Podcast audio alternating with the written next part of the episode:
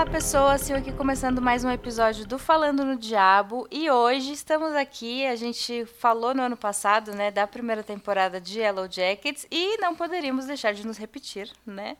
E comentar agora sobre essa segunda temporada que acabou há poucas semanas, né? É, eu acho que tem vários sentimentos rolando, vamos ver como vai ser essa conversa de hoje. e temos convidada, mas deixa eu cumprimentar primeiro meus colegas de equipe. Boa noite, Samuel. Olá, Sil, olá, Ivo, olá, convidada. E seguinte, é, Yellow Jackets é aquela série que prova que aquela velha piada de um homem numa ilha deserta com várias mulheres, na verdade, pode ser uma grande história de terror. Então. Sim. Boa noite, Ivo. Boa noite, Sil. Boa noite, Samuel. Olá, convidada. É, até a gente ficou tão ansioso no ano passado, né, por, por essa temporada aí que chegou. Muitos comentários aqui, alguns talvez conflitantes, mas vamos lá, acho que vai ser bem legal o papo. Será? E estreando então no Falando no Diabo, né? A gente já, a gente estava até comentando aqui que a gente se fala há muito tempo, mas nunca conversamos antes. Bem-vinda, Gabi Laroca. Oi, gente. Quero agradecer o convite para estar aqui hoje. Estou muito honrada para vir falar sobre a segunda temporada de Yellow Jackets. E, bem, para quem não me conhece, meu nome é Gabi Laroca, eu sou historiadora, é, pesquiso e produzo conteúdo sobre cinema de horror faz algum tempo e sou podcaster lá no RDMcast ou República do Medo. Muito bem. Links estarão no post, como sempre, gente. Mas não deixem de ouvir o República do Medo, que é um podcast que está no meu coraçãozinho já tem uns anos. mas, sem mais delongas, então, vamos lá. Como eu disse, a gente já tem um episódio sobre a primeira temporada de Yellow Jackets, né? Depois deixo o link no post também. Então, hoje, já estejam preparados, ouvintes, para spoilers, tanto da primeira como da segunda temporada, né? E eu vou pedir então para o Samuel como sempre, se puder fazer uma introduçãozinha pra gente. Vou tentar ser, ser mais sucinto, né? É, vale lembrar que Yellow Jacket, se eu não me engano, vocês podem me corrigir, estreou no final de 2021, né? E pegou ainda o início de 2022, ou foi 2020, 2021, eu não lembro direito, sou péssimo com data. Mas foi uma série de um sucesso colossal. É, ela, principalmente por causa do boca a boca. Eu, eu acho impressionante isso. Foi uma série que saiu um episódio por semana então ela deu um tempo de engatar de uma maneira que a gente não vê mais nos streamings isso hoje em dia, tirando a HBO, que é bem é, é, pontual com esse planejamento de lançar ainda as séries principais da casa de um episódio por semana, a maioria está lançando todos os episódios de uma vez, né? Não sei se os gigantescos produtos, mas Yellow Jackets foi um desses casos que a cada episódio é, crescia imensamente. É, vale lembrar que a, a, essa série ela nasce meio que com uma ideia de uma das showrunners, que é a, a Ashley Lyle, que ela estava lendo uma notícia sobre a ideia do Luca Guadagnino, se eu não me engano, de fazer uma versão do Senhor das Moscas com garotas, trocando o gênero do, dos personagens do livro. Mas o projeto acabou não indo para frente e as notícias eram sempre recebidas de forma muito negativa é, e um comentário em especial atingiu a, a Ashley, que foi uma pessoa dizendo: é, sim, o que, é, o que, é que essas garotas vão fazer numa ilha a, é, é, deserta em concentrações isoladas? Contribuírem umas com as outras até morrerem? Então, ela teve essa ideia de criar uma história baseada em jogadoras de futebol do ensino médio de uma escola americana que, depois de um acidente de avião, se perdem numa região muito ao norte montanhosa dos Estados Unidos, completamente inóspita, e ficam nessa região por cerca de 19 meses. É, durante esse tempo, elas vão se confrontando com elas mesmas até elas se transformarem em algo aterrorizante, digamos assim, um clã de pessoas selvagens totalmente perdidas das regras da sociedade. Mas, depois desses 19 meses, elas são resgatadas. As sobreviventes são resgatadas. E a gente acompanha em Yellow Jackets duas linhas temporais, basicamente.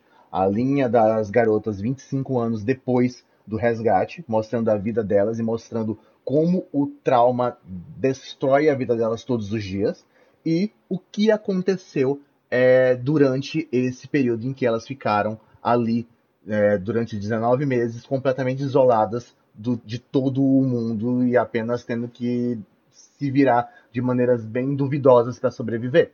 É, eu acho que vale lembrar que o primeiro episódio de Hello Jackets tem uma praticamente uma das cenas mais sensacionais da série. E quem assiste Yellow Jackets é fisgado imediatamente pelo piloto, que é um episódio excelente. Nessa primeira cena, a gente tem uma mulher nua correndo na neve. Essa mulher está sendo caçada. É, e ela cai numa armadilha e falece. Essa mulher está completamente nua correndo na neve. Já, essa cena já é impressionante por natureza. E depois que o corpo dela é resgatado, é, a gente percebe outras pessoas usando vestimentas muito estranhas, é, máscaras com, com, cobrindo seus rostos, se alimentando do que notavelmente é essa mulher. Então, e a gente tem uma revelação durante essa cena, apenas um rosto é revelado, e a gente vai perceber que aquelas garotas que vão que começam ali na escola têm sonhos, têm vontades, têm desejos, têm conflitos, é, elas vão se tornar em algo completamente distante disso quando elas estiverem ali perdidas. É, então a gente vai para a segunda temporada de, de Yellow Jackets, mais ou menos um ano e meio depois da estreia da, da primeira temporada, um sucesso gigantesco novamente. E essa segunda temporada ela começa exatamente onde terminou. É, na primeira temporada a gente teve os seis primeiros meses do tempo que elas ficaram isoladas, que basicamente é o período de verão. Então elas tiveram uma, um momento de se organizar ali, é, tem momentos lúdicos, mas ao mesmo tempo sempre aquela sementinha da transformação acontecendo. E nessa segunda temporada a gente começa justamente com o inverno. Porque o inverno é praticamente um personagem nessa segunda temporada de, de Yellow Jackets. As garotas estão isoladas numa cabana, é, a, a, o inverno está sendo tenebroso, é, é, metros de neve em alguns momentos, a comida está ficando escassa. Entre as personagens principais, a gente tem a Shauna, que está enlouquecendo, e principalmente porque a melhor amiga dela falece no final do primeiro, do, da primeira temporada. E a Lori, que é uma outra personagem bastante intrigante, está trazendo ideias cada vez mais estranhas para dentro do grupo, onde ela está praticamente montando um culto. É nessa segunda temporada que a gente vai ter basicamente o momento de transformação e selvageria dessas garotas, é, que vai fluir de uma maneira muito mais forte a partir de agora, a partir de que há, há novos conflitos. A Shauna, que é meio que a personagem principal, ela tá grávida, então ela tem momentos bastante pontuais com ela. E aí a gente vai ter realmente o primeiro contato do canibalismo e da transformação dessas garotas em algo completamente ainda sem uma definição que a gente pode ter de verdade. Mas é isso, acho que esse é o meio que resumo do resumo, e se vocês quiserem já podem acrescentar alguma coisa das, das primeiras impressões em relação à, à ideia da série. Eu tô bem curiosa para saber o que vocês acharam na real, porque quando eu acabei de assistir a temporada eu gostei, mas aí o tempo foi passando e eu fui gostando menos. né, que a gente, eu acho que ela tem alguns momentos baixos assim, mas eu acho que ela se resolve bem em algumas coisas. Embora algumas soluções ali eu ainda fique meio conflituoso com elas. Mas acho que a gente vai destrinchar né, ali alguns episódios. Acho que a gente entra num, em alguns detalhes assim. Sim. Eu acho que a gente pode começar pensando em onde estão é onde está cada uma, né, das, dessas personagens. A gente termina a primeira temporada com, com as quatro personagens que a gente está acompanhando na vida adulta, né, quatro sobreviventes, a Shauna, a Thaisa, a Misty e a Natalie se unindo para resolver um grande problema, que é o assassinato do Adam ali, para esconder o corpo, enfim. Mas isso não significa que elas são exatamente amigas, né? Agora na vida adulta. Pelo contrário, elas são.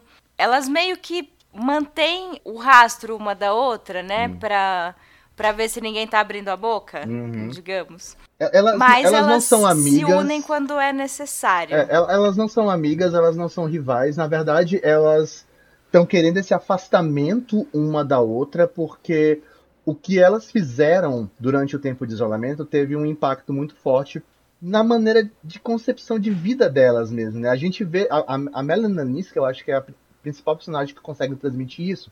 Ela vive um casamento infeliz, ela tem uma filha que odeia ela. Isso na primeira temporada. Ela vive um casamento infeliz, ela tem uma filha que odeia ela, ela encontra no Adam um jovem que bate no, no carro dela é uma ela odeia a filha viver, também, ela deixa isso bem claro. É de, de viver uma, uma, um sentimento da juventude que ela perdeu. E, e ela bota esses sentimentos, aflora esses sentimentos junto com esse romance que dá completamente errado. E ela tem esses momentos, esses flashes, que ela mostra que o que ela viveu ali no, no isolamento da floresta, no, no, no, no grupo, na, na transformação que eles tiveram, faz uma falta nela. Faz uma falta nela. Eu acho sensacional na primeira temporada a cena em que ela destrincha o coelho.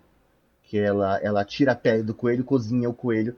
E aí o, o, o, marido dela acha o jantar maravilhoso, a filha também, a gente pergunta o que é que é, e ela fala, ah, é o coelho que estava invadindo o nosso jardim, eu peguei, arranquei a pele dele, separei a carne e cozinhei. E eles riem, porque eles não acreditam que ela é capaz de fazer isso. Não ela, com aquela voz adocicada dela, aquele jeito tímido dela, eles não imaginam isso. Na segunda temporada tem uma cena maravilhosa que o carro dela é roubado, e ela confronta o bandido enquanto, enquanto o carro está sendo roubado. É, mas o marido dela, com medo da reação do, do, bandido, para ela, não para o bandido, ele para ela. E o carro é levado. é, aquilo ativou na, na, na, na Shauna uma adrenalina que ela não sentia há muito tempo. E o há muito tempo era 25 anos atrás, quando ela era uma pessoa que cortava carne de animais e pessoas na floresta. Então, é, é, tanto que ela vai atrás dos bandidos, ela vai atrás de recuperar o próprio carro dela, ela, sozinha com a arma que ela roubou do próprio bandido. Então a, a, cena quando ela é maravilhosa, a cena quando ela tá lá apontando a arma pro cara que é o dono do desmanche e ela fala: eu, eu você sabe por que, que eu, o, o, cara diz, moça, para com isso, você tá tremendo. Aí ela disse: Você acha que eu tô tremendo de medo? Eu tô tremendo de excitação. Então, tipo, cara, ó, olha o que, o, o que isso transformou na vida dessas mulheres, sabe? É, eu acho que essa segunda temporada, ela aprofunda ainda mais esse, esse laço que elas têm ali na vida adulta, né? Na, na linha do tempo de, de 2023, que é um laço meio que elas não conseguem se ver livre uma das outras porque elas têm um segredo, um, um passado em comum que as une, sempre faz com que elas voltem a ficar juntas. E é uma relação muito disfuncional, né? A gente vê assim, acho que essa segunda temporada aprofunda porque faz elas ficam distantes, mas depois elas se unem, e quando elas se unem, tem horas que parecem que elas são amigas, tem horas que elas se odeiam, tem horas que elas querem se matar. Então é um relacionamento muito muito complexo. E eu acho que essa segunda temporada, um dos pontos altos para mim, foi conseguir abordar um pouco mais disso, sabe? Uhum. Nessa, elas passam muito tempo todas juntas, né?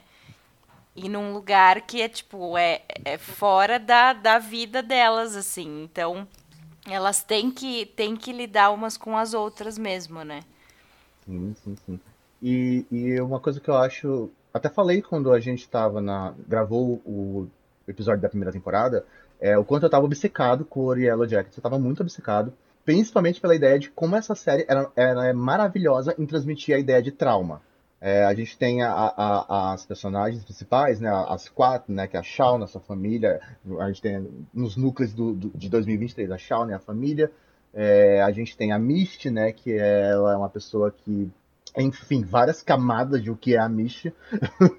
a, a Thaísa, que é a, a, uma mulher negra, lésbica, que parece ser a mais tranquila em relação ao, ao aquilo, aquilo que ela viveu, aquilo que ela sabe de melhor, aquilo que ela sabe superar, mas na verdade todos os medos dela foram transformados em algo muito tenebroso dentro dela, em algo assustador que quando vem à tona causa problemas a todos, até as pessoas que ela ama. E a gente tem a Natalie, que é uma, uma praticamente uma drogada, ela já tinha problemas com drogas quando ela era jovem, e na vida adulta, depois que ela saiu do, do, do isolamento, ela se afundou ainda mais na tentativa de fazer um reencontro consigo mesmo ou se livrar simplesmente das, das dos terrores, dos, das lembranças de toda a experiência. E tem esse momento muito específico na primeira temporada, onde a Natalie está no carro com a, a Thaisa e a, e a Shauna, né, na, na trama do, do, da pessoa que está querendo abusar delas com informações, né? E aí ela diz pra, pra Thaís e pra Shauna, vocês só fingem que são pessoas normais que estão vivendo boas vidas, mas vocês são tão fodidas e traumatizadas quanto eu. Então, eu acho que ela já que tem sempre muito, muito disso. É, é uma série que sabe retratar trauma. E uma coisa que eu pensava, assim, que definitivamente eu pensava que a pegada geral de, de, da segunda temporada ia ser sobre culto. É, essa ideia da Lore, né, que tem toda essa questão da, da, da natureza, tem toda é, é, essa ideia de que não dá para entender se existe um misticismo, uma religião ou um mágico dentro de Yellow Jackets. A Lori, ela é louca ou ela é capaz de se comunicar com essas forças? A gente não sabe. É, a série ela é ótima, em, na segunda temporada ela é ótima em não responder isso. De parecer que existe uma força sobrenatural ali dentro e parecer que é simplesmente loucura durante tudo que elas viveram, porque a mente delas enganou elas, tudo ao mesmo tempo. E aí tem toda essa questão dele, que o trauma é o que deforma essas mulheres, e eu sempre acho que a série é excelente em mostrar isso. Tem essa questão de a ideia de que parece que elas vão se transformar um culto, mas depois que os episódios eles vão avançando, é, eu tenho mais essa ideia de que a série é, na verdade, uma representação de uma selvageria feminina. Elas são jovens, elas estão ali com os hormônios em transformação, é, longe da civilização, com fome, enlouquecendo, em desespero. E aí, eu não sou mulher, claro. Vocês, mulheres, por favor, opinem melhor sobre isso. Mas eu acho que é muito bom mostrar. A série é excelente em mostrar de como é capaz de existir esse conflito, de como é capaz de existir essa selvageria e definitivamente acabar com essa ideia de que nunca seria possível existir um Senhor das Moscas com mulheres. Então, é, foi essa a impressão que eu tive no geral assim da segunda temporada também. É que eu acho que qualquer pessoa que é colocada numa situação extrema vai reagir de alguma forma, né? Não tem essa ideia de que poxa, a mulher vai continuar, sei lá, quietinha, conformada, não sei, não sei o que, que, que se passa na, na cabeça das pessoas, mas numa situação dessa, e, e, e é um é um grupo grande num espaço muito pequeno, numa situação de fome, de frio, é, sabe, brigas acontecem, né? São pessoas. E eu gosto assim de que dessa você falou, né, Samuel, isso de da gente não saber se, se existe algo sobrenatural, se é tudo coisa é, da cabeça das, de algumas meninas, mas essa necessidade de transformar em mito, né, as coisas que a gente não entende mesmo. É, procurar uma explicação. Que é da natureza humana, e, né? É, e às vezes ir atrás de algo que não é, não é humano, né, para para tentar colocar em ordem o que está acontecendo, assim. É procurar conforto, né? É, nós, enquanto seres humanos, quando a gente tem algo que a gente não consegue entender, seja de inúmeras formas, assim, desde sempre, sei lá, algum fenômeno da natureza há muito tempo atrás, você procura por explicações que, que às vezes vão além, né, do que está visível ou que estão além do que a gente já conhece.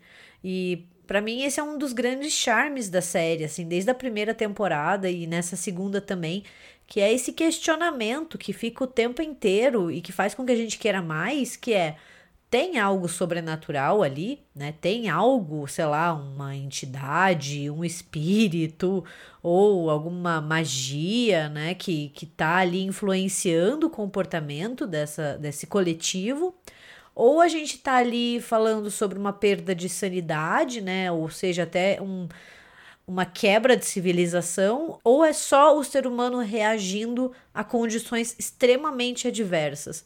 Porque não tem como a gente saber o que a gente faria no lugar delas, entendeu? Porque é uma situação extremamente atípica que ninguém espera passar algum dia na vida. É interessante isso. Vocês falaram aí a, a Marina que viu comigo a série, né, minha namorada, ela falou, ela comentava muito disso, essa necessidade, que como a Gabi falou também, é essa necessidade que ó, é o, né, o ser humano ele tem de, de buscar ali um, alguma liderança, alguma alguma como diz, algum conforto e alguma coisa que é, traga ali uma, uma segurança para elas ali, né? Então eu acho que nesse momento da questão do culto, quando eles começam a seguir a, a Lore, né, que isso começa ali um pouco, ela ser um pouco a líder ali, uma líder religiosa ali, digamos, como que ela vai, ela vai, né, conquistando aquelas pessoas ali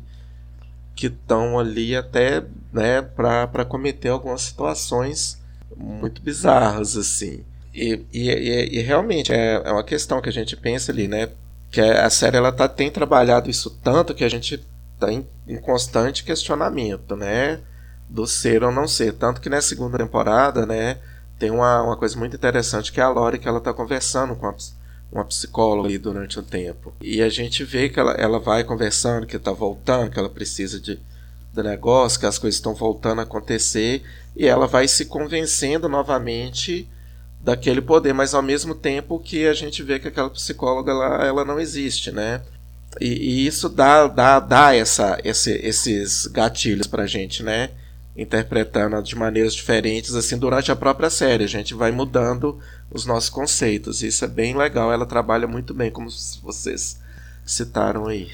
A gente, aí a gente já entra também até num, num, na questão de pontos negativos dessa segunda temporada que eu acho assim que toda a trajetória do que foi mostrado na segunda temporada em relação ao, ao momento de isolamento delas foi tudo maravilhoso. O, o, os grandes problemas estão no mundo adulto, né? Na, na, na, nas versões delas adultas. Que é a história é onde tem as barrigadas, definitivamente, são as partes mais arrastadas em alguns momentos. Nossa, é, tem a série tem muitos. Principalmente lá pelo meio mesmo, assim. E um meio grande, sabe, né? São, são nove episódios da segunda temporada, se não me engano. Tem pelo menos uns um, um, seis episódios que tem uma barriga, e essa barriga é com a, a parte adulta das, das mulheres, né? Da, é, elas estão ali no, no, no, tempo atual e elas estão com essa trajetória de todas as histórias estarem seguindo nesse encontro com a, a versão adulta da Lori que a gente descobre no final da primeira temporada que está viva. É, a gente acha, né, inclusive na primeira temporada, porque elas fazem questão de nunca estar tá falando, que apenas as quatro estão tão vivas. Mas Sim. a gente tem mais duas personagens que também estão vivas 25 anos depois do acidente, que é a Lori e a. A, a Ven. Não, a Ven. A Ven, a Ven. Inclusive, acho que assim, que a Ven, a Ven adulta foi um desperdício. A, a menina é maravilhosa, a atriz. Tá? Tanto da, da, da, adolescente quanto da adulta. São, são atrizes maravilhosas. Mas eu não senti liga no arco com a, a Thaísa, né? A, a loucura da Thaísa, ela, ela volta a, a, níveis galopantes. Tanto que ela bota em risco a própria família. A mulher dela sofre um acidente quando tá com ela. Entra em coma. Bem fácil, argumento fácil. Mas enfim, resolveram usar. É, e ela vai atrás da, da Vi, né? Porque acha que, que com essa toda essa loucura dela voltando, todos os problemas dela que a gente não sabe se são mentais ou são místicos, ela acha que a Liv pode ter alguma maneira de ajudar ela, de ter uma ligação com ela. E enquanto a Natalie ela tá nessa jornada de reencontro justamente na, na, na comunidade que a Lori adulta criou, uma, uma comunidade estranha a princípio, mas depois a gente vai notando umas coisas bem mais, mais de aconchego até nesse lugar, né? Tanto que eu, eu gosto muito do, do, do, do, arco da Natalie no culto, né? Culto entre aspas. Porque a Natalie está passando por uma jornada de reencontro e durante essa segunda temporada. E ela começa justamente pela primeira vez desde que ela foi resgatada a se livrar um pouco dos traumas que ela está carregando. Eu acho que é, que é a personagem que teve o maior crescimento, assim, sabe? É, a, a Juliette Lewis está fantástica. Ela já estava fantástica na primeira temporada. E ela tá um absurdo na segunda. Pra mim, deixou até a Melanie Leninsky um pouco de lado. Na, na... A atuação da Melanie continua sensacional. Mas para mim, essa temporada foi da Netflix, sabe? E também temos a Misty, que se, se era a melhor personagem da, da primeira temporada, eu não sei o que foi que houve, qual foi a ideia dos roteiristas. Tanto a personagem adolescente quanto a personagem adulta, que é interpretada magistralmente pela Christina Ricci, as duas caíram muito de qualidade. Muito mesmo. Pra, na, na, minha opinião. A parceria com Elijah Wood, que eu achei que ia ser a melhor coisa da série, da, da segunda temporada, para mim não deu certo. Tem seus momentos até um pouco interessantes, e é o único momento para mim que a Misty adulta brilha é na imersão. Lá, quando, quando tem a, toda aquela, aquela cena bem estilo David Lynch, sabe? que eu adoro. Ah, é maravilhosa aquela cena. É muito boa, aquela cena é muito amo. boa.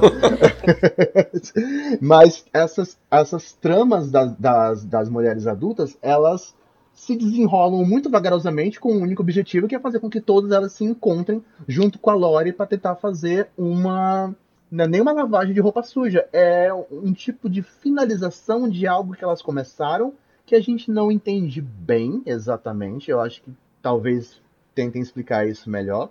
E no fim foi o, o, o, maior problema da série, sabe? Principalmente porque, novamente, são atrizes maravilhosas. Maravilhosas. A, a Melanie Niski, Christina Ricci, a, a Juliette Lewis, principalmente. É, é, são três nomes grandiosos. Eu, eu adoro isso, Jack. São, são nomes grandiosos lá dos anos 90, quando elas foram adolescentes. E é quando a série se passa, é a parte da série se passa. Mas acho que pecaram muitos roteiristas nesse, nesse ponto. É, eu, eu, eu, concordo com você, Samuel, em alguns pontos, assim, do, do, justamente dos arcos mesmos, né, da, da, da Melanie, né, da, da Shauna ali adulta com a família, com a, questão da investigação do crime. Tem os momentos dela, esse momento da arma, ele é bom, mas, mas aquele momento dos policiais investigando, da família... Nossa, um saco, todo o arco dos policiais é um é, saco. Tava um saco. Eu, eu não gosto do arco da, da personagem da, da Juliette Lewis. A Natalie. Com, da Natalie com. Eu não gosto do arco dela com a. Não, não com a Lori, até que vai ali durante um tempo. Mas com aquela outra personagem que entra em cena, que entrou só pra. Pra criar aquele conflito lá no ah, final, né? sim. né? A eu não gosto. É, da jovem, é. eu não gosto. Começou até interessante na hora que as duas ali estão conflitando, ela, ela agride, não sei o que lá. Não sei, eu não, não gostei assim do, do desenrolar delas assim. É, eu, eu acho talvez mais interessante o reencontro da Thaisa com a, com a Ven, apesar também de não se desenvolver bem, é, é, é aquilo que você falou. É, eu, eu gosto muito do, do Elijah Wood, apesar do, do arco dele que também não tá se desenrolando bem, mas eu gosto como ele aparece no último episódio. Acho que a gente vai falar disso mais da frente. Eu, ali, ali para mim foi uma coisa tipo muito surpreendente. Mas, é, mas é isso, né? Essa questão a gente falando do, dos pontos baixos, assim, né? Mas acho que na hora que a gente falar dos pontos altos, que assim, ela tem os pontos baixos, mas os pontos altos são tão altos que aí eu ainda consigo gostar. É. Ele, por isso que eu falo que ela se resolve bem, assim, porque os pontos altos dela são muito fodas, assim. Apesar de ser poucos. Ivo, eu acho que dessa vez tudo que você gostou eu não gostei e vice-versa. Gente. Parece que sim. Ai, mas Gabi, me fala um pouco do que você achou. Eu acho, eu concordo muito com o que o Ivo e o Samuel falaram, porque a linha, a linha do tempo de 96 continua infinitamente melhor, assim, elas jovens ali na floresta é muito mais envolvente, né? E talvez esse tenha sido o ponto mais baixo para mim da série, porque eu demorei muito para me conectar com a linha do tempo de 2023, assim. É, eu acho que a série ficou ali, né, com elas adultas, muito focado no culto da Lori, né, aquele retiro, né, sabe? Dá o nome que você quiser. É, e a investigação. E eu acho que esse vai e volta. Então, assim, ah, é o culto e a investigação. O culto e a investigação. Eu achei que teve uma hora que ficou muito chato. Assim, a, a resolução do arco do Adam, né, que é o assassinato ali, demorou demais para acontecer, sabe? Uhum. Para mim era uma coisa assim, pelo amor de Deus, parem de falar disso. Encerra isso. Ninguém tá assistindo isso por causa desse cara, sabe? E, e aqueles dois policiais, sabe? Eu achei que foi uma inserção de personagem que para mim não funcionou e, e, acabou tirando tempo de coisas que eram muito mais importantes e que, que é o que a gente estava ali para assistir. Então eu tive um pouquinho de dificuldade e eu gostei dessa temporada, mas eu tive dificuldade para engatar. E a primeira temporada me deixou mais fissurada, assim, eu não conseguia parar de assistir, eu queria mais e mais. E aqui, para mim, assim, esse ritmo na linha do tempo presente em 2023 quebrou demais, assim, sabe? Foi, foi meio empurrado com a barriga e, e eles podiam ter focado em outras coisas. Mas o que eles focaram em resolver, eu acho que eles resolveram bem, principalmente ali na, na floresta em 96. É, eu acho que na primeira temporada o passado e o presente ficaram muito mais bem casadinhos uhum. mesmo, né? Um, era um nível parecido, assim, mas é, eu sinto também que que o presente agora tá bem mais sem graça, assim. Tem umas coisas que não fazem nem muito sentido, tipo, por mais que a Thaísa, por exemplo, tenha esses problemas, né, da dupla personalidade, enfim, ela abandona completamente a família, sabe? Ela só vai Verdade. embora. Não, e assim. Se vire, ninguém O menino. É o menino! É, o menino e some, o gente. cargo de política que ela tanto queria Ela que se foda, senadora! entendeu? Não, e pra mim, sabe, uma personagem insuportável era a tal da Kelly, a filha da Shauna. Meu Ah, Deus do céu! Quando eles resolveram focar na adolescente problemática que quer se voltar contra a mãe, eu falei, gente, não aguento mais, entendeu? Assim, eu acho que se tivesse uma cena, você entende, pra dar aquele panorama de uma relação conturbada. Mas ficou tanto nisso que teve uma hora que eu só tinha raiva da menina, sabe? Eu só queria, pelo amor de Deus, pare de fazer merda. Isso. O que, eu- o que eu acho interessante do arco da Shauna e da família é que é aquela coisa, eles começam, né, lá na primeira temporada como uma família perfeitinha, mas que quando a gente descobre a realidade, eles são totalmente desestruturados e desinteressados uns pelos outros. É, a Shauna não transa mais com o marido, é, a filha odeia ela, não tem nenhum respeito por ela, nenhum carinho. E à medida que a Shauna, a partir dos acontecimentos, vai é, é, se desestabilizando cada vez mais, é, e, não, e não se desestabilizando, digamos, é, mentalmente ou, ou fisicamente, não, é se desestabilizando saindo do modelo, né?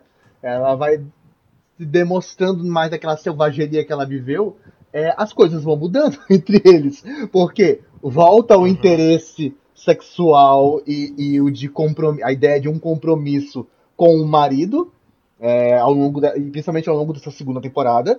E a Kelly, que, é, que odiava a mãe e achava ela uma pessoa insuportável, começa a ter uma, uma devoção por ela a partir, do, a partir do, momento que percebe o quanto a mãe dela é errada. Então, tem esses pontos que, que são bons, eu acho bons. Só que acho que foram mal trabalhados e, e usados como barriga por muito tempo ao longo da, da- dessa segunda temporada. Que um problema que eu vejo muita gente falando e que eu concordo é que, ao que parece, os produtores, por terem um grande elenco na versão adulta é, das meninas, eles tinham uma necessidade muito grande de interagir passado e presente em todos os episódios. E isso causou esses momentos bem desnecessariamente longos nessa segunda temporada em relação ao presente. Tanto que eu acho que se atingiu o auge no episódio do nascimento do bebê da Shauna. Esse episódio era para ter sido dedicado totalmente a 96. Não era para ter nenhuma cena é, é, relacionada ao presente, sabe? Não. toda a parte do- da, da, da Shauna dando à luz, com toda aquela dificuldade, com a Misty perdendo o autocontrole dela, é, com as garotas entrando em, desespero, todo o sangue, todo o desespero. Nossa, é muito bom. É um dos momentos auges da temporada, sensacional. Mas toda vez que tinha o corte pro presente, eu sentia que eu levava um chute nos ovos. Porra, eu tava lá no auge e de repente, pá, presente. Tá ali a, a Thaísa pegando um, um, um carona num caminhão e roubando uma caneta. Eu nem sei se esse nesse Não episódio. era uma coisa que tinha uma relação entre, entre as histórias, né? Porque Não, não tinha. tinha se tivesse doida. alguma coisa relacionada da Shauna, né? No presente com o passado, mas não, era uma, que- uma quebra de narrativa muito errada mesmo, assim. Ah, e toda vez que, eu, que aparecia a Shauna grávida, eu dizia: Eita, já já vai nascer a canjinha. Eita, já já vai nascer o franguinho assado. E, e acabou que eu, pra mim foi um, foi um fanservice maravilhoso, que foi a cena do pesadelo da Shauna, de todas as Aham. garotas comendo o bebê dela. Eu fiquei, porra, é, pra mim é uma das melhores cenas da temporada, disparado, disparado. É. É muito boa. Sim. É muito boa, muito Mas, pesada. é, mas foi um, um pesadelo, né? Eles não transformaram a criança em comida. É o que eu tava esperando que acontecesse. Ah, e todo Eu episódio acho que- tava. A ca- A canjinha vai nascer. A canjinha vai nascer. Eu acho que aí faltou um pouquinho de coragem, sabe? Eu vou, vou ser sincera, porque todo mundo tava esperando a resolução do bebê, né? Você, tipo, tinha ela grávida no passado, mas no, no presente não tinha criança, filho, né? Então, assim, você sabia que, que alguma coisa tinha acontecido. E a série foi criando essa tensão, essa curiosidade. E ok, a, a, concordo ali, a, a cena dela dando a luz é muito angustiante, assim, a gente fica, porque a gente passou ali quase duas temporadas sendo preparados para esse momento, né, e você fica, puta merda, como que essas meninas vão ajudar a, a colega, né, só que eu sinto que foi meio rápido demais, sabe, o bebê, parece que eles arranjaram uma solução muito rápida, e eu entendo, é a solução mais plausível, sabe, tipo, pensando assim, que ela tá desnutrida, que ela tá estressada, né? Que ela não vai passar os nutrientes pro, pro feto. Eu super compreendo, mas pelo jeito, assim, eu, eu, sinto que eles correram, sabe, um pouquinho demais nisso pra, pra ó, ok, sabe, ó, ele, ele não, não viveu. Não sei se vocês sentem isso, assim, eu senti que eles podiam ter sido um pouquinho mais, mais corajosos. Eu sei que eles não iam fazer elas comerem o bebê de verdade, só no sono, sabe? Mas, sei lá, eu, sabe? Eu acho eu que podia ter tipo... demorado um pouco mais, sabe? Foi muito rápido a resolução, é... concordo com você foi muito rápido, em um episódio só. A gente te, é... teve expectativa grande por essa criança, por esse. Claro, por esse era um dos plots esse... principais sim, que a gente estava esperando. E aí acaba um episódio. Pô, podia ter durado mais. A, a, a... Mas aí é aquela coisa também. Será que eles. Acho que eles se conflitaram muito com ideias de. Não poderia sobreviver a criança. Isso é fato, porque já estava consumado a partir da, da versão adulta acho que eles não queriam é, dar um, um gore um, ou, ou, simplesmente criar um, uma, uma dor baseada em maternidade que durasse muito tempo, sabe? É, é, eu eu, eu não, não, concordo muito com a ideia de que foi covarde. Acho que eles fizeram simplesmente o que o, o, o que eles acharam mais ideal para não, não criar um, uma, uma má imagem, sabe? Também tem esse risco quando você brinca, brinca não, quando você, quando você trabalha com assuntos como canibalismo é, a própria a própria a próprio início dessa segunda temporada a gente tem realmente o início do canibalismo, né? É até um, um bom tópico, Gabi, que a gente não tá a gente tá até esquecendo de falar. É que no primeiro episódio a gente tem a, a, a Shauna, ela tá enlouquecida praticamente, porque a melhor amiga dela morreu por causa dela, congelada, e ela mantém o corpo da melhor amiga congelado junto da casa de carne, né? Que eles, eles tinham terminado de conseguir um, um urso lá, e eles estavam dividindo esse urso até o que desce. E aí, já no primeiro episódio, a Shauna come a orelha da, da Jack, a orelha congelada da Jack, quando ela sofre um acidente com o corpo. E aí, eu não sei se é no segundo ou no terceiro, que finalmente a gente tem um canibalismo, né? Porque as meninas estão cansadas dessa loucura da Shauna conversando com o corpo da melhor amiga morto, vão fazer uma fogueira para cremar, é, botam lá a, a pilha, botam fogo, botam o corpo, Curiosamente, por um evento da natureza, o corpo, ao invés de queimar, ele. ele. Defuma. Ele defuma. Uma cena maravilhosa, gente. Meu Deus. E que cena brilhante essa. Que cena maravilhosa é. essa do primeiro contato é. de todas elas com o canibalismo, né? Porque eles é. podiam ter escolhido um gore, é, eles podiam ter feito uma coisa bem bem sangrenta, uhum. igual como eles fizeram no sonho do bebê. Mas não, eles transformaram em uma cena em uma beleza, em um, uma um banquete estética, bonito. uma estética de um banquete sublime, dourado, como se fosse um, um sonho grego de verão. é muito a, bom essa cena. Mas aí entra, entra, entra um ponto que eu queria comentar dessa cena, que assim, ela, ela é uma cena visualmente bonita, mas ela é muito agonizante por causa de uma música que eles colocam que é Climb of the Walls do Radiohead. Ah, é Radiohead. Que essa música ela é agonizante. A letra dela é um filme de terror assim. E a cena rolando com a música, eu só assim, eu só eu, eu tava tipo assim, todo arrepiado vendo a cena assim, assim, perpecto assim, da, da beleza que é essa cena toda como ela é construída, né? Da né, da, da, desde visualmente como né, sensorialmente como ela é, porque ela, ela tá, tipo assim, ela tá numa beleza, mas elas estão assim se deliciando com aquela carne, elas estão mastigando assim. Ela, ela, é muito forte essa cena, ela é muito bonita e muito pesada também. E como ela foi, né, concebida, o que aconteceu, né, para o corpo ficar defumado, é, é uma das coisas que levanta a nossa questão, né? Chega de, a ser cômico do misticismo, né? Do misticismo que tem ali, porque, tipo, cara, é muito surreal, assim, o que acontece ali. É um vento meio. A, a, a câmera é... mostra o vento de uma maneira meio proposital, Isso. parece, né? Isso, e... um vento vindo, batendo ali, aí a neve, a neve cai caindo. em cima do fogo e defuma. E, elas e dá aquele cheiro. Essa cena tem vários sentimentos, ela é engraçada, porque as meninas acordando no meio da noite e sentindo o cheiro da, da carne defumada é engraçado. Eu ri, involuntariamente eu ri. E depois a reação do coach, né? Tipo, que que, uh -huh. que, que eu tô fazendo aqui? É, é, é, tipo, acho que ele só pensava assim, gente, eu vou ser o próximo. É, eu vou ser o próximo. É, eu acho que ele passou a série toda pensando nisso. toda a série. Vai sobar.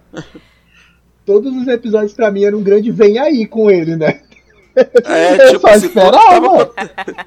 É hoje, ele, é se hoje. isola, né? Ele se isola, ele tem também o seu momento ali de surto, né? De. Total. Gente, eu, eu não aguento, eu vou usar meu, esse termo, tá, gente? Desculpa, de totoca da cabeça. é, desculpa. Mas ele tem esses momentos muito ali, né? Que ele começa a confundir o, né, o real e o imaginário dele ali. Aí ele começa a converter isso e ao mesmo tempo que ele tá com medo, ele tá com muito medo das meninas assim. Ele foi um personagem que eu gostei de ver um pouco mais assim nessa temporada. Acho que eles acertaram Sim. porque ele ele é aquele aquele personagem que na primeira temporada a gente fica muito com uma incógnita, né? E aqui a gente ficou um pouquinho mais próximo, né, de quem ele era, essa coisa dele também ficar cada vez mais assustado, perdendo o controle, né, afinal quando eles chegam lá, ele é o, o líder, né, ele é o chefe, mas ele vai sendo deixado de lado, então eu acho que nisso a série, ela acertou nessa segunda temporada, de dar um pouco mais de foco nele. Não, foi, foi bem, foi, ele foi bem trabalhado, é, no, no, né, nessa linha do tempo aí que é a que estava interessante, né. Sim. Até a... Gente, agora uma coisa. Dá-se ali, né, vez ali algumas personagens secundárias assim, que eu não eu não lembro delas na primeira temporada assim, de alguns. Ah, não, Ivo, não não se preocupa com isso. Lost tinha 40 figurantes e cada, cada, cada temporada era diferente. É só elenco de apoio. É, Tudo ali é, é, é um por... futuro churrasco. Relaxa, é só ali pra. é porque é porque eu revi a primeira temporada pouco tempo antes, assim, eu falava, gente, minha memória não pode estar tão ruim assim, não. Não, relaxa, é, é apenas um, um futuro banquete. É...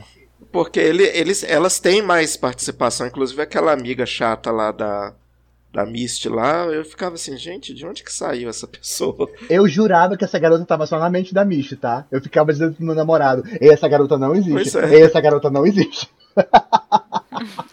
e, eu, e, eu, me senti muito contemplado no caceta dessa, dessa, dessa, dessa teoria, porque só a Misha interagia com ela nos episódios. Aí no, no, é. no outro, no episódio em que ela morre, é que realmente mostrou as outras interagindo com ela também. Era isso, sempre uma coisa mesmo, bem. É. Parecia que tava falando só com uma, parecia que tava, todo, todo mundo tava falando só com uma. E ainda tem a. a eu acho que da, do elenco de apoio, a principal é, é aquela meio asiática que é super chata com a tudo, a Mari. E eu já, tenho, eu já tô nas teorias de que ela é a garota nua que está correndo no, no primeiro episódio. Ah, eu tenho certeza. Eu tenho certeza que é ela. eu acho também. Gente, eu, fic, eu ficava numa, numa neura com aquela questão do colar, assim, que eu virava e falava, não, não é possível. Esse colar, eu falei, gente, não, tem que ter alguma coisa pra esse colar, porque não faz sentido, não sei o que lá. E depois, eles, né, resolvem isso nessa. Eu falei, ah... Mas é aquilo, né? É, é, assim. E aí vem essa ideia do, do, do canibalismo, eles começam de fato a integrar nisso. Vem a questão da fome, eu acho que, que é um elemento muito essencial para entender o, o que leva elas a, a, realizar o que aconteceu, né? Tem toda aquela questão do conflito da, da Shauna com a Lori, porque ela acha que quer roubar o bebê, da Natalie com a Lori, da, é, que são as, é a mais cética em relação a ideia do culto que a Lori está criando. Ao mesmo tempo, depois que, que tem aquela cena de violência maravilhosa é, da, da Shauna com a Lori, a, a dando o corpo dela para Shauna é, soltar todos os cães dentro dela, praticamente, porque ela diz: a gente precisa da Shauna. A Shauna é a pessoa que sabe cortar corpos é, é, de animais, separar tudo para a gente comer. Ela, ela tem esse dom, né? Elas precisam dela ali. E ela se dá para isso, para ela liberar isso. Enfim, tem, tem, toda essa onda de acontecimentos ali que, que no final da série a gente vê. Que a fome, os jogos que eles criam, a ideia do misticismo faz eles irem de vez para a barbárie, né? Quando eles elas consideram que a única maneira de, de salvar a Lore a si mesmas é através de sacrifícios. Essa cena da busca pelo sacrifício que elas têm que fazer é, com a com a Natalie, né, que é pelo jogo de cartas a Natalie é a sorteada, é um absurdo, é muito boa. Na, na abertura, não sei se vocês tinham notado que tinha a cena delas correndo no, na neve, todas segurando armas. E eu ficava, meu Deus, quando é que isso vai acontecer? Meu Deus, quando é que isso vai acontecer? e aí vem é, praticamente no último episódio, né? Que com elas indo ao extremo da selvageria, assim como elas tinham ido, já, já, já tinham confrontado essa selvageria delas no final da primeira temporada na festa, quando elas estavam todas drogadas de cogumelo.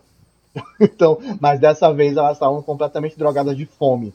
É, de, de, fome e, e, e, necessidade de acreditar. Então elas vão ao extremo na caça ali com a, com a Natalie, que acaba gerando a morte do rapazinho que tinha sumido e voltado, né? Um, um plot meio estranho, até confesso. Não... Um grande mistério, né? Porque uhum. ele era, um, era uma coisa. Ele, ele era um mistério, né? De como ele sobreviveu, uhum. Né? Naquele negócio, naquela floresta e de repente. Não sei se a gente vai ter essa explicação agora. Eu senti que ficou ali meio que um gancho para uma próxima temporada, com aquele final ali, o, o final mesmo da temporada em 96, que tem o treinador. Eu acho que a série é capaz de usar um pouquinho de como o Ravi sobreviveu.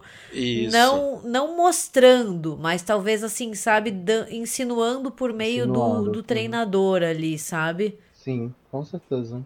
Eu gostei muito, assim, gostar muito é até meio feio falar, mas tudo bem. É, é da cena da, da Shauna descendo o cacete na Lori, assim. Pra mim Ai, foi é uma das cenas mais angustiantes, assim, sabe? É, é, aquela, é aquela barbárie que ninguém entende, né? Não, nem acho que seja barbárie, mas tipo, é uma violência, uma perda de controle ali. E, e é horrível, porque a gente fica assistindo aquilo e a gente sente na gente. A série consegue transmitir esse, essa dor, né? É uma coisa que eu achei que eles colocaram muito bem, assim. E é um dos pontos altos, junto, né, com a Net sendo eleita, né, como a, a líder delas, né? Que daí também eu acho que deixa aberto para mais coisas na terceira temporada, ao mesmo tempo que também responde um pouquinho, né? A gente começa a entender um pouco mais como que estabelece esse sistema entre elas, né? Uhum. É, eu vou entrar de novo na trilha, tá, gente? Acho que hoje eu vou. Meus comentários vão ser muito sobre a trilha. A trilha dessa cena é uma música, é a música do Smashing Pumpkins, Bullet with Butterfly Wings, que é maravilhosa também. Encaixa direitinho é com a cena. E aí, só reforçando que, que nesses momentos finais, né, a gente tem a, a na, naquela selvageria das meninas contra a Natalie, que acaba gerando a morte do. do é Ravi, né? O nome do garoto, tinha até esquecido. Ravi. Isso. É, é, eu acho incrível a, cena da morte dele, porque o, o, elas, eles correm sobre. Ele tenta salvar a Natalie, e nessa tentativa eles atravessam um lago congelado, mas o lago, o gelo cede. E ele, e ele cai, e a Natalie tenta salvar ele. E as meninas que estavam caçando a, a, a Natalie, a, principalmente a Mish, né, é, é se voltam pra Natalie e diz não o salve, porque ou vai ser você. É, é, é, tipo, eles necessitam de um sacrifício. Eles têm esses, esses sentimentos conflitantes de, por que eles necessitam desse sacrifício, desse sacrifício, mas elas estão decididas por esse sacrifício. E eu acho, assim, gritante a cena da, da Shauna é, é, cortando o corpo do Ravi. O, o, Travis, que é o irmão dele, que ficou razoavelmente apagado também nessa segunda temporada, tendo, tendo que se confrontar e aceitar a, o sacrifício do irmão, porque ele também não tem opção, ele também quer acreditar nisso. Tanto que a gente tem a cena do coração, que ele morde o coração do irmão. E eu acho essa cena um absurdo. Como essa cena ela foi forte. Ela foi muito, muito forte. É, por isso que eu falo que os pontos altos são muito os altos. Os pontos altos são muito altos. E eles estão em 96. Mas, é, ô Samuel, você falou uma coisa interessante, né? Que eu também caí um, site que agora, né?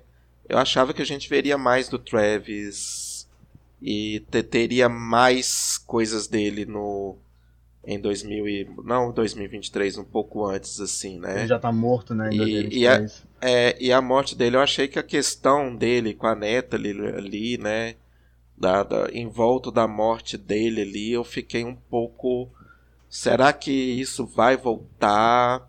Eu ainda acho que eu não, eu não, se foi resolvido daquele jeito, eu não gostei. Tipo, ah, foi isso, foi assim. Não, foi ruim, essa parte foi ruim mesmo.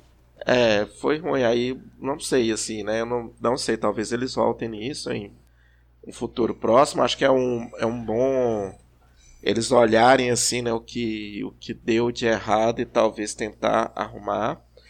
Mas eu não sei se vai voltar nele porque a gente não vê nada dele, né?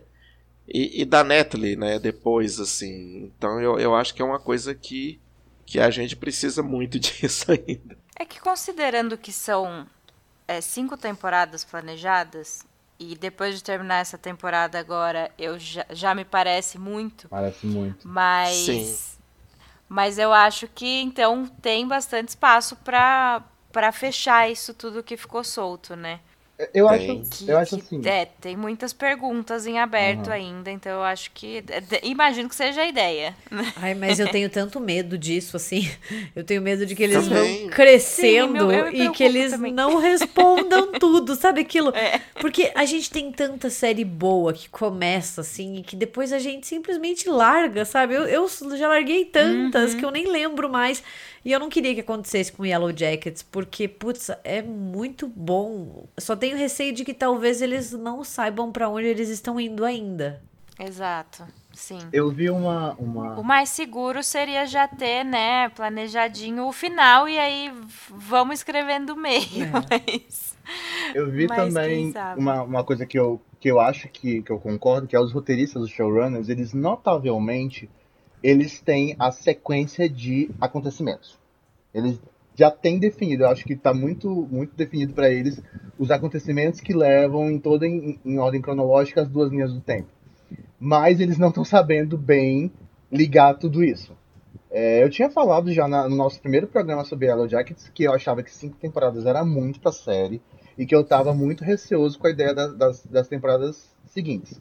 É, eu acho que, que a, a, segunda temporada ainda foi muito proveitosa, foi uma das melhores coisas que eu vi esse ano. É, o que, como o Ivo disse, o que foi bom foi muito bom, o que foi ruim foi chato. Mas aí a gente entra num ponto que é o último episódio, que eu acho que a gente já pode falar mais claramente sobre ele e os acontecimentos em si. E... De deixa eu só fazer uma pergunta aqui rapidinho. Não, pode, pode falar. Rapidinho. É pra Marina aqui. Meu bem, é, Yellow Jacket, cinco temporadas, você acha que é muito? É, a Marina também acha que cinco temporadas é muito. Ah lá. mas, mas voltando pro, pro último episódio, inclusive que é dirigido pela Kari Kusana, que eu adoro, a diretora de Garota Infernal, acho que ela é a pessoa perfeita para estar envolvida em Yellow Jackets. Ela também dirige o primeiro episódio, que é disparado o melhor de todos da, da, das duas temporadas.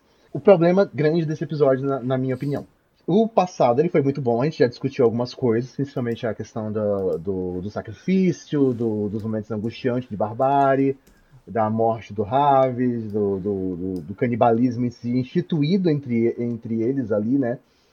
É, mas a parte do presente foi um pesadelo. Se já não estava muito boa o desenvolvimento da, da, do encontro que levou todas a lore, a, é, é, aqueles eventos foram piores ainda. A própria Gabi, a resolução, a gente teve fucking oito episódios falando sobre essa investigação da morte do Adam, para se resolver em cinco minutos numa, numa tramoiazinha do, do Elijah Wood. É, e principalmente, deu a impressão, no presente, de series finale. De tipo, acabou ali, as tramas foram totalmente encerradas. A Lori louca foi mandada de volta para um hospício, um hospício não, sei lá, um internato. Ah, foi resolvido de vez o, o problema da, da, da, morte do Adam. A, a, a Shauna tava em Vai Viver Família Feliz. A Via e a Thaisa estavam ali meio que em lovezinho. É, e, a, e a Misty, meu Deus, finalmente realizou o grande sonho dela desde o primeiro episódio, que ela tem um macho. Desculpa falar viado. Mas era isso. e, inclusive apagada por macho, que eu acho que no fim das contas foi isso que aconteceu com, com ela. É, mulher, mulher com personalidade é triste quando dá um homem para ela assim nessas séries. Mas aí o que acontece também que me revoltou absurdamente foi a morte da Natalie. Estúpida de, passagem. É. Notavelmente a Juliette Lewis acho que queria sair da série, tinha algum motivo, não, não ia poder continuar. A Natalie disparou como personagem mais interessante adolescente e continuava como uma das mais interessantes adulta. Então acho que assim foi uma saída muito prematura. Tô muito chateado com essa saída mesmo, assim, que eu fiquei, fiquei chateado. Porque, pô, até uma coisa que o Ivo falou. É, as questões dela com o, o, o Travis no pós-isolamento nunca foram muito bem mostradas. Isso precisa ser melhor explicado. A Juliette Lewis vai voltar para mostrar o que aconteceu? Não sabemos. Então, esse é um plot que é muito interessante para mim e que pelo jeito vai estar perdido. E aí foi acho que foi um grande grande problema é, esse encerramento. Deram assim inclusive é, é, o grande questionamento dos fãs né? Como é que os roteiristas vão lidar com os próximos acontecimentos depois desse encerramento? Então, e aí a gente tem mais 96 como sempre é o que salva né?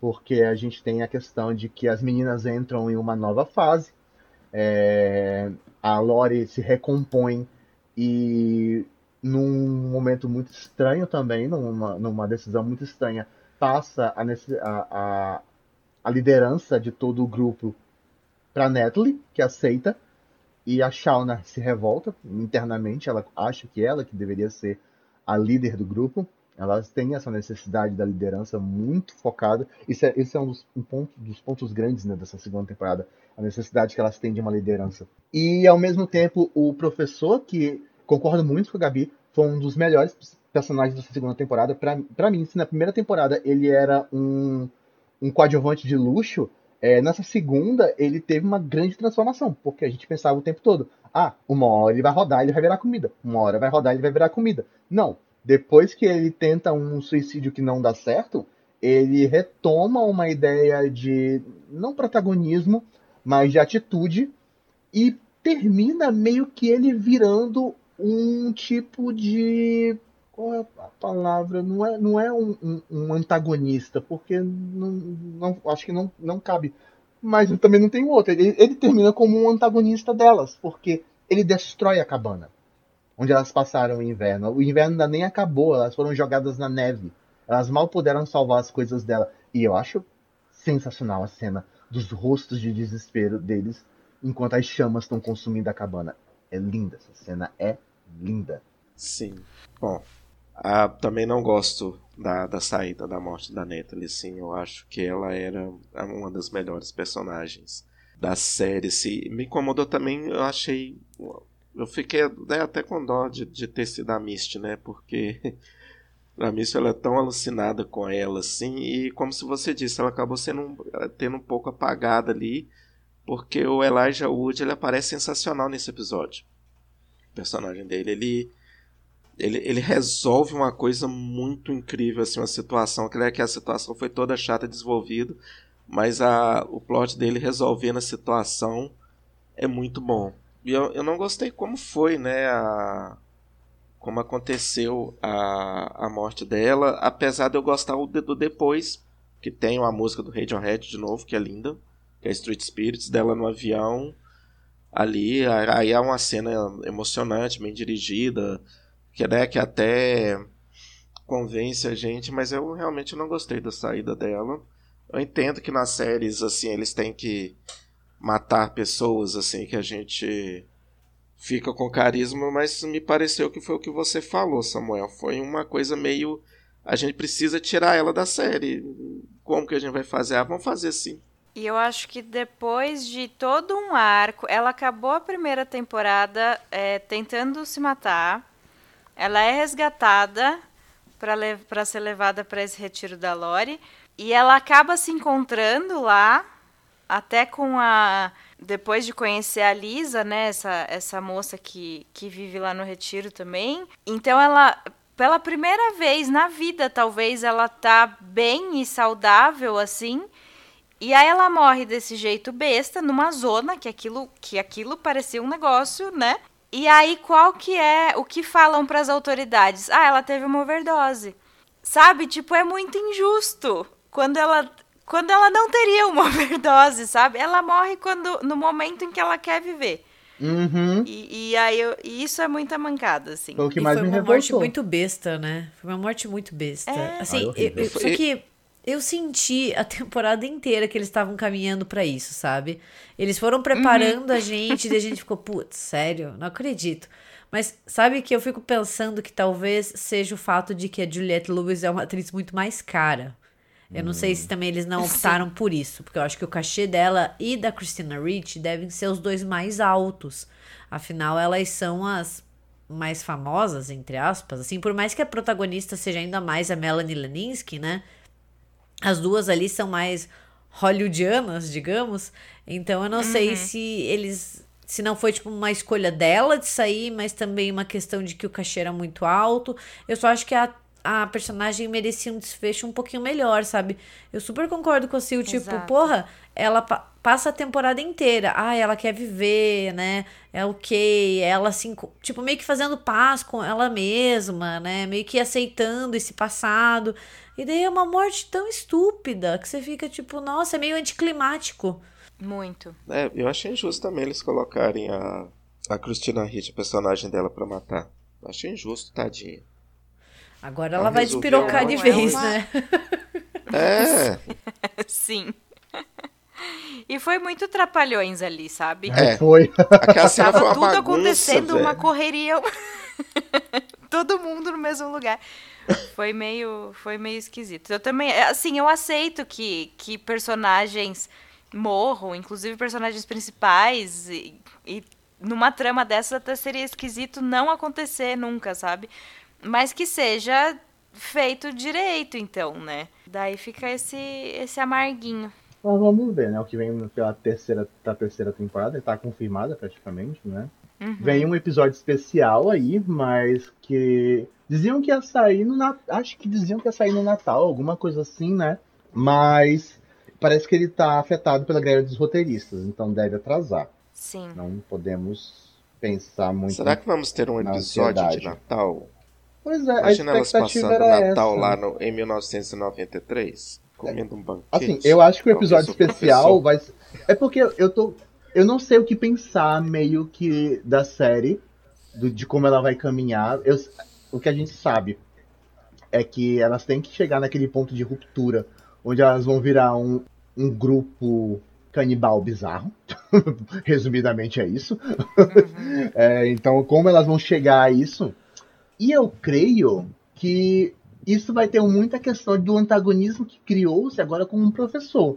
E aí, na minha uhum. opinião, ou isso vai se resolver muito rápido, vai ser o episódio especial, eles, elas dando conta dele, ou ele vai ser realmente um antagonista de ser, de ser uma pessoa ali presente na, na, na vida delas como uma sombra, como uma ameaça.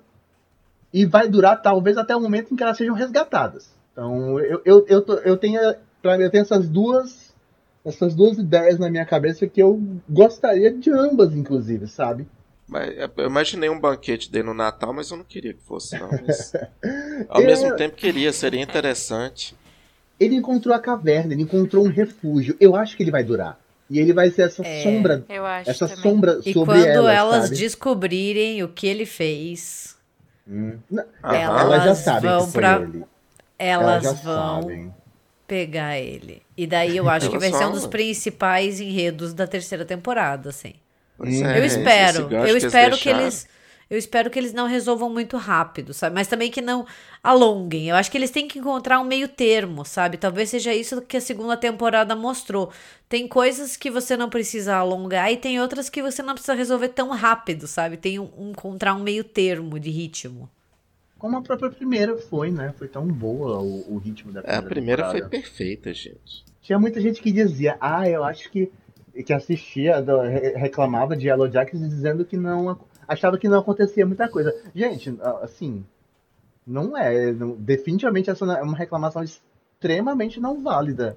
É, o ritmo de Yellow Jackets ele é fortíssimo e existe da maneira dele, sabe? Na primeira temporada. É, na segunda eles deram uma desandada, mas ainda assim acho que o ritmo foi bom na, na, na maior parte. As barrigadas realmente foram com o, o período presente. Mas é aquela coisa, é, até a barrigada em si do período presente se salva pelo elenco magnífico. Porque que mulheres, que atrizes, caramba, que grupo de pessoas. É, é aquela coisa, eu como homem gay, me, me, me fascino, fico obcecado por mulher talentosa. então, é por isso que, que Yellow Jackson tem esse poder sobre a minha mente. É, e, é, e assim, por mais que, às vezes, que nem a gente falou da Thaísa, principalmente, né, que é, o roteiro leva ela para lugares que não fazem sentido, mas ainda assim a, a, a, personalidade dessas personagens, o desenvolvimento, né, é, é muito bom, assim, são personagens muito diferentes entre si. Eu até estava falando com uma amiga minha esses dias ela falou: Eu não gosto muito delas. Mas é isso que eu quero ver. Eu quero ver pessoas que não são perfeitas, que eu não vou gostar de tudo que elas fazem, sabe? E, e isso que é interessante, assim, ter essa, essa variedade, né? E porque é isso, assim como mulheres podem estar isoladas na neve e, e ter problemas como, como meninos também teriam, elas podem ser cuzonas também. Uhum porque somos, né? é isso que, que eu gosto, assim, é, é, é, isso que salva muito também. Apesar dos problemas, eu, eu quero ver essas pessoas, né? Acho que só posso fazer um comentário. Eu não sei se a gente falou do, do personagem do Elijah Woods, né? Que a gente ia comentar. Falamos rapidinho, uhum. mas manda bala. Falamos rapidinho. É... Não, assim, é que só pensando rapidinho que em edições do elenco, né? Eu, eu eu fiquei um pouco dividida, assim, porque eu gostei do personagem do Elijah Wood, mas ele me irritou em determinados momentos. Sim. Eu não sei se com vocês também, assim, tipo, é um ator que eu gosto muito e, e eu fiquei feliz de ver ele com a Christina Ricci. Eu acho que, tipo, são dois intérpretes muito fortes. Mas em alguns, em alguns momentos ele ficou meio bobo, sabe? Tipo, e, e não é o bobo, assim, o bobo doido, é só o bobo bobo, sabe? E, e eu achei Sim. que eles empurraram demais o personagem ali, às vezes, para criar um desfecho e colocar ele para resol resolver o arco do Adam, sabe? Eu fiquei tipo. Pois é. é eu acho que quando, ele, quando ele resolve, eu, eu gosto dele. Né? Eu gosto dele naquele episódio. Mas nos anteriores eu também tenho esse sentimento. Eu esperava é, eu mais acho... desse arco dos dois, assim. Eu passei muito tempo sem saber as reais intenções dele, assim. Eu não sabia se. Ah, se ele descobrisse que de fato a Misty estava envolvida no, com a morte do Adam de alguma forma, se ele ia entregar ela, né? Porque afinal ele é um detetive civil. Mas. é, então eu fiquei muito na expectativa do, do que, que ia acontecer com ele, né? Mas sobre o último. No último episódio, por mais que seja divertido, assim. Que nem quando ele mata o Kevin. E o Jeff, coitado. O Jeff é o mais coitado dessa série. ajuda, ajuda o Walter a, a, esconder o corpo, né? Enfim, colocar no porta-malas. Eu acho é muito Deus Ex Machina. Uhum. Tipo, ele bolou um plano muito mirabolante, uma pessoa que nada tinha a ver. No final, todas as envolvidas com a morte do Adam não estavam nem perto para ver o que estava acontecendo. Estavam por ali, mas ninguém estava sabendo o que estava acontecendo ali em paralelo, né? Então, achei meio meio forçado, assim. É isso, estender tanto esse assunto Adam para resolver com um Deus Ex Machina, sabe? Não, não achei que funcionou tão bem assim, por mais que eu tenha que eu tenha achado engraçadinho o, o, o último episódio. É, eu, eu gostei dele, assim, do, do, do, uhum. do, personagem dele no último episódio, mas realmente você tem muito razão nisso. É, a, não, a história do Adam perdurar o episódio todo foi o que vocês falaram, foi um, uma tortura. É, o sentimento que eu tive é o mesmo da Gabi. Acaba logo, resolve logo isso, pelo amor de Deus. É isso. Mas acho que, né, como saldo, é, continua sendo uma série bem, bem cativante, assim, né? A gente quer que continue e a gente torce para que todos esses problemas que a gente citou aqui sejam mais. É, sejam resolvidos, sejam equilibrados, né, numa próxima temporada. Eu espero que é, os roteiristas, enfim, os showrunners notem, né, o que, que o que aconteceu entre a primeira e a segunda, assim, para para quem sabe a gente ter uma, uma terceira temporada mais parecida com a primeira, assim. Espero que, que esse seja o futuro de Yellow Jackets. A gente tá com essa com esse elefante, né, que se chama Greve dos Roteiristas. Nossa, eu só lembro de, de 2007, olha, meu Deus, que bomba. Porque a, a, quando a gente para pra pensar, a greve de, dos roteiristas de 2007 foi responsável por praticamente acabar com as séries de 22 episódios. Acabou. Nossa, Foi, a, sim, foi a né? grande responsável por acabar com as séries de 22 episódios. Tinha um monte naquela época. Lost. Lost eh, reduziu o Acho que episódio. impactou muito. É, Supernatural Lost reduziu o episódio. eh, The Walking Lost Dead teve uma temporada de episódio. sete episódios. Foi, foi complicado. Nossa, Então gente. só Deus sabe agora o, o tamanho do estrago também. Algumas das séries que eu amo, tipo, tipo Ruptura, tá parada. Ruptura tá parada. Ai, nem me fala.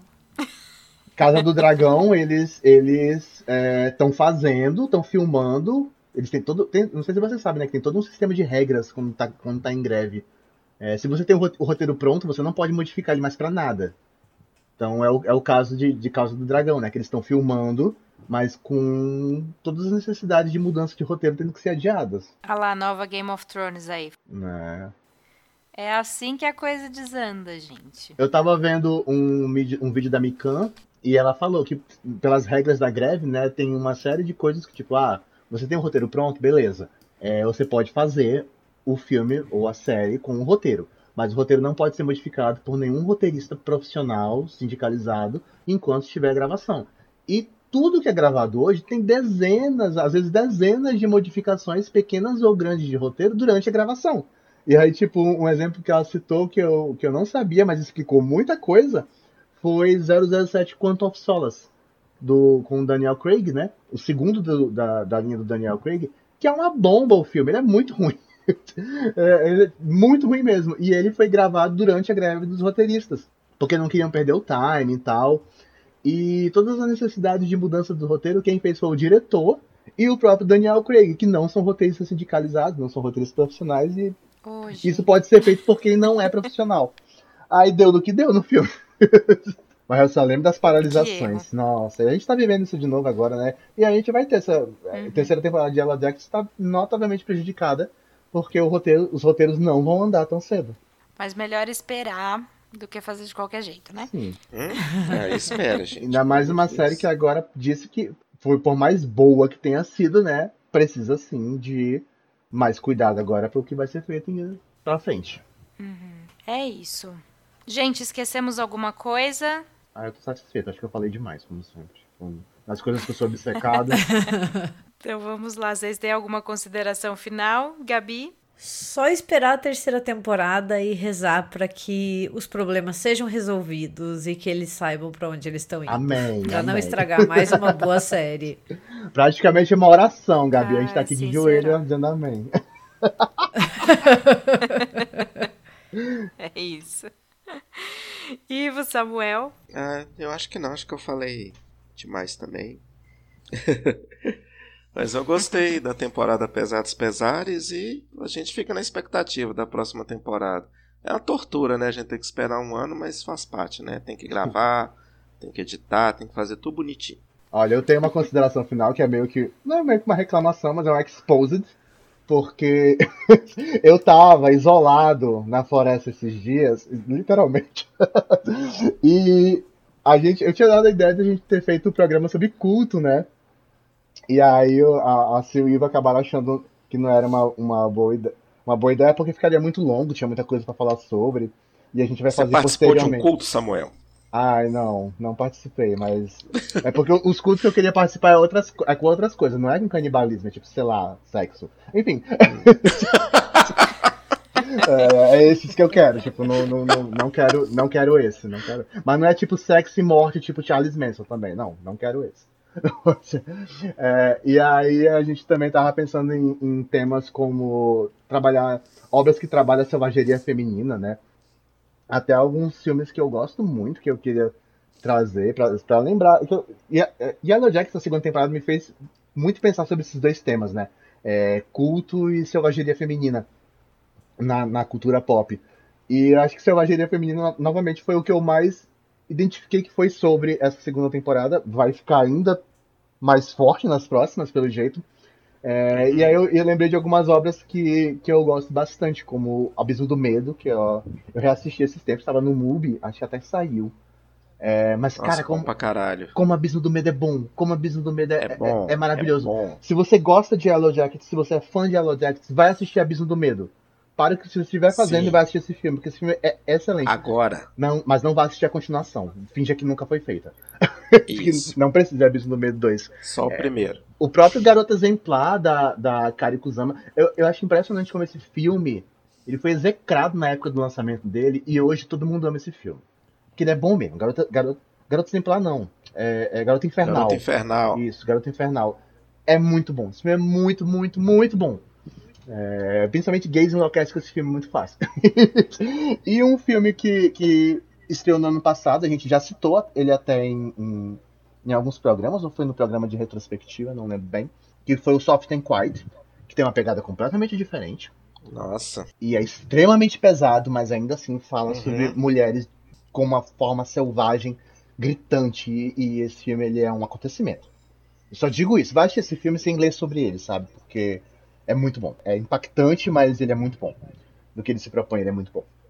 Então é isso Nossa. mesmo, as minhas considerações finais. Eu sigo Mas amando a gente Yellow vai Jacket. gravar esses episódios. A gente vai gravar esses episódios. Vamos, Samuel. vamos sim. Tá tudo na, tá tudo na lista. Tá. ah, então é isso. Gente, obrigada por mais essa gravação. Principalmente obrigada, Gabi, por ter topado gravar esse episódio com a gente. Faça seu jabá, deixe seus comentários finais, enfim. E obrigada de novo. Eu que agradeço, gente. Foi muito bom poder conversar com vocês sobre a segunda temporada de Yellow Jackets. Porque eu adoro falar sobre Yellow Jackets, então, assim, sempre que me convidam é um prazer. E para quem quiser me acompanhar nas redes sociais, eu tô em todas elas praticamente, é, como Gabi M Laroca com dois Cs. Eu tô no Instagram, tô no Twitter, tô no TikTok, tô no Blue Sky, tô no novo aplicativo do Instagram também, tudo como Gabi M Laroca com dois Cs. Eu falo sobre horror no cinema, na literatura. É praticamente isso que eu faço da vida, então, né? e eu também faço podcast toda quinta-feira lá no Spotify, ah, no República do Medo, ou RDM Cast. Nós somos três historiadores e a gente sempre tá falando de horror nas suas mais variadas formas culturais e históricas. Obrigado, Gabi. Muito bom. Obrigado mesmo. Obrigado, Gabi. Muito bom. Gosto muito do seu trabalho lá no República também. Ai, obrigada. Eu adoro Boca, eu adoro o podcast de vocês também, então é um prazer, assim, estar aqui, de verdade. Falo do fundo do coração. Ai, obrigada. Obrigado, Obrigada gente. mesmo, Nossa. Gabi. Valeu, gente. Então, é isso. É, obrigada, ouvintes. Obrigada, pessoal, e até a próxima. Obrigado. Tchau.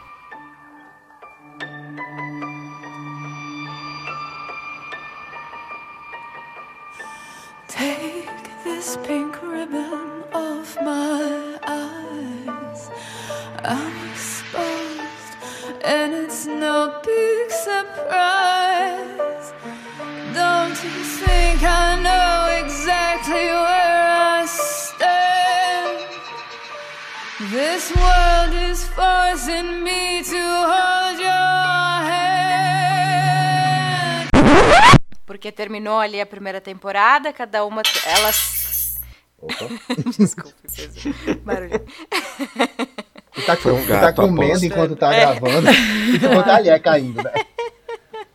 Foi. Foi, mas não era meu. Foi um mas gato. voltando. É gato, sempre é gato, né? Sabia. Se não for gato, é espírito, então. É, Sim, então. então a gente fica com a primeira opção só por, pra. Ou é o gato lutando contra o espírito, né? É, É isso. verdade. Vou pegar essa faca aqui. É o mais provável.